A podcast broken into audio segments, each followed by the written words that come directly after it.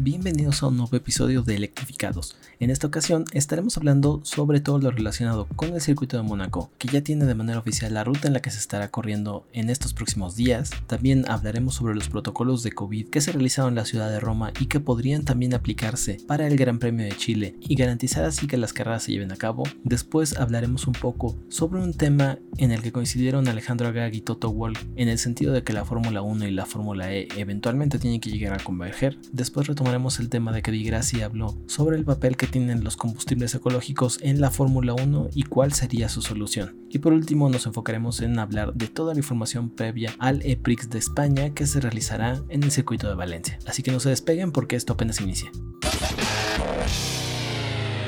¿Eres fan de las carreras y las competiciones de autos eléctricos? Entonces estás en el lugar indicado. Esto es Electrificados. Comenzamos.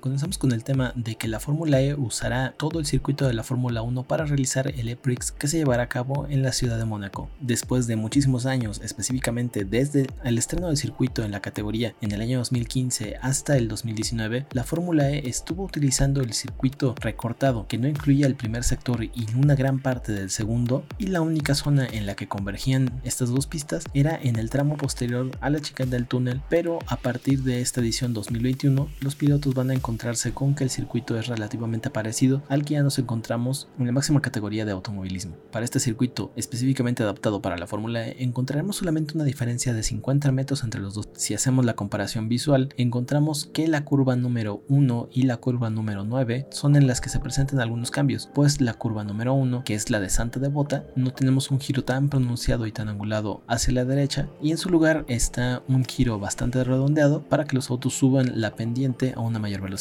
Después de pasar el túnel ya de regreso en el circuito, nos encontramos que la curva número 9 está trazado un poco con la intención de que los pilotos tengan mayor oportunidad tanto de girar como de recuperar energía, mientras que el resto será el circuito que ya conocemos y en el cual se basaba esta ruta para Mónaco. Ahora, entre las grandes novedades que nos encontraremos es que derivado de que los autos pasarán por el túnel, los coches se iluminarán con las luces LED del halo al momento de circular por este lugar. Ante esto, Jim Todd, presidente de la FIA, mencionó que esta ruta del circuito, que es el trazado original, va de la mano con el mensaje y la identidad propia de la categoría, pues recordemos que la Fórmula E busca siempre mantenerse dentro de los circuitos urbanos y al ser Mónaco prácticamente una parte de la ciudad, entonces cumple completamente con esta filosofía. Entre algunos datos también que encontramos aquí es que el circuito tiene una longitud de 3.32 kilómetros y al fin encontraremos entre los lugares ya conocidos de la Fórmula 1 la zona del casino, la zona de Mirabeau y la curva cerrada a la izquierda del Gran Hotel. Así que solamente nos queda que llegue esta fecha el 8 de mayo para encontrarnos con el nuevo circuito en el cual correrá la categoría eléctrica.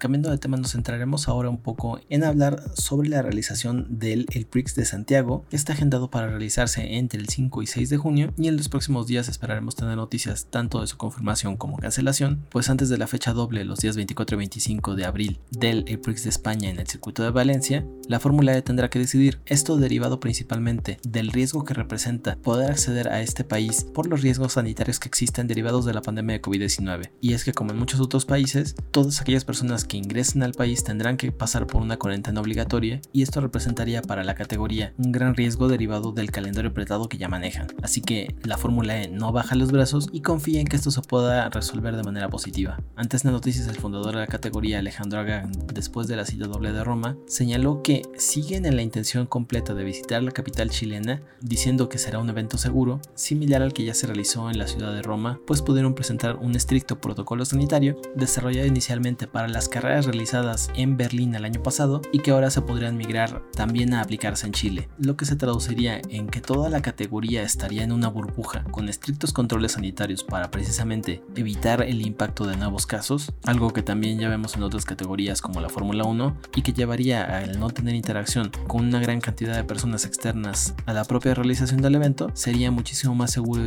y controlado, evitando brotes y permitiendo que cada una de las carreras se pueda realizar sin mayor complicaciones. Por esto, esperan llegar a un acuerdo con las autoridades chilenas para que las carreras se puedan realizar sin mayor problema, llevando e impactando a muchísimas personas con el mensaje que buscan transmitir.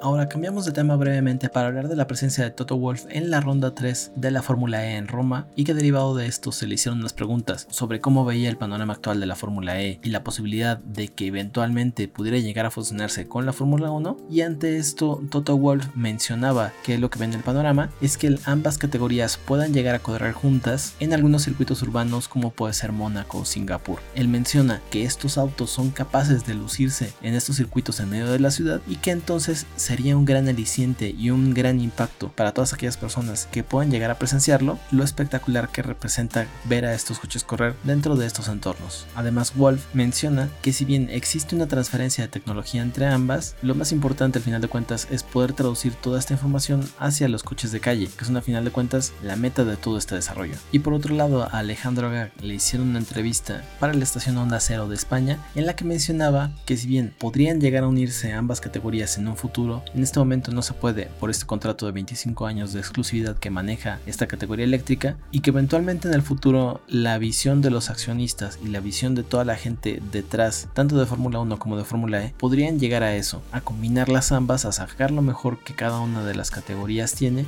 y ofrecer un producto muchísimo más completo con una visión también muchísimo más ecológica y que represente un salto adelante en todas las posibilidades para ambas categorías. Sin embargo, por lo pronto y por un buen rato, seguiremos teniendo Fórmula E y Fórmula 1 de manera independiente.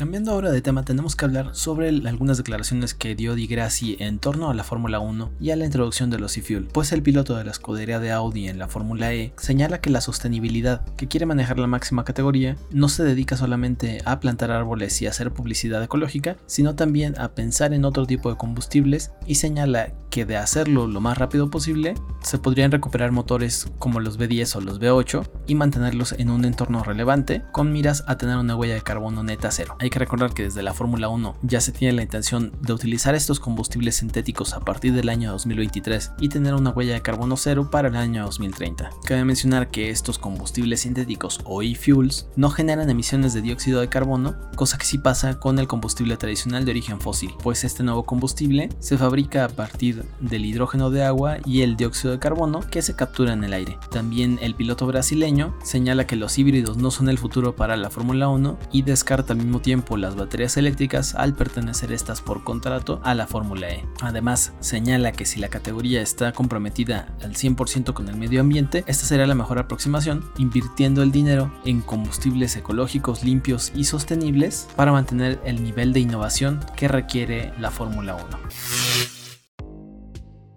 Ahora, para cerrar este podcast, hablaremos sobre la próxima cita que se enfrentará a la Fórmula E este 24 y 25 de abril en el IPRIX de Valencia de España, en el circuito Ricardo Tomo, que presentará propiamente su estreno tras solamente celebrarse aquí los test de pretemporada, pero ahora sí estará oficialmente en el calendario y será una de las pocas oportunidades que encontraremos este año de que los autos puedan encontrarse en un trazado permanente, pues en su gran mayoría las fechas están integradas por circuitos totalmente urbanos. Y llegamos a este par de carreras recordando a los principales protagonistas entre pilotos y equipos que lideran las clasificaciones de la Fórmula E. Y es que ya tras cuatro citas realizadas en Arabia Saudí y en Italia, Sunbird llega a España como líder de la clasificación general tras haber obtenido ya una victoria y un podio con cuatro puntos de ventaja sobre Mitch Evans también de Jaguar. En tercer lugar encontramos a Robert Franz de Envision Building Racing tras obtener un segundo lugar en Diriyah y un punto más abajo en cuarto lugar está Stoffel Bandor de Mercedes EQ quien ganó la última carrera en la ciudad de Roma. Al igual que las cuatro primeras citas, esta carrera se disputará también a puerta cerrada como medida de prevención por el COVID-19.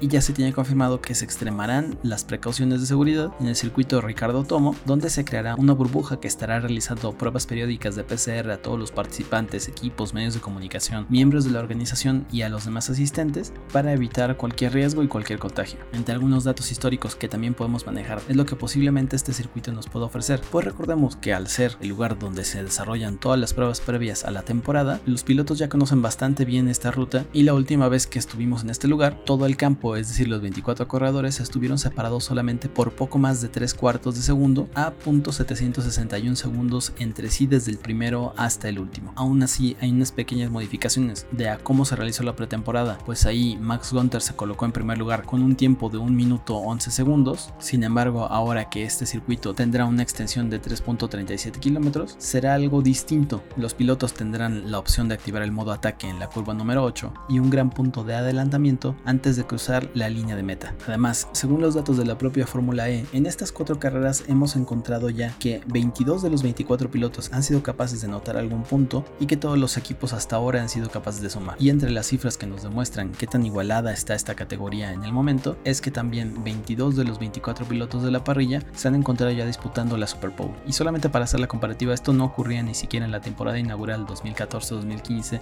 donde todos los equipos utilizaban ya trenes motrices estandarizados. Así que esperemos a ver qué nos depara ya la categoría este próximo fin de semana en España y recordemos que la votación del Fanbus se abre este miércoles 21 de abril para la ronda 5 y la votación para la ronda 6 se abrirá poco después de terminar la primera carrera es todo por esta ocasión. Muchas gracias si llegaron hasta este punto. Nos escuchamos la semana que viene para hablar sobre todas las impresiones, el análisis, el resumen de la ronda 5 y 6 de la Fórmula E en este circuito de Valencia y también para enterarse de muchísimas más noticias en torno al universo de la Fórmula E y de los deportes de competición eléctricos. Mi nombre es Gonzalo Hernández. Hasta la próxima.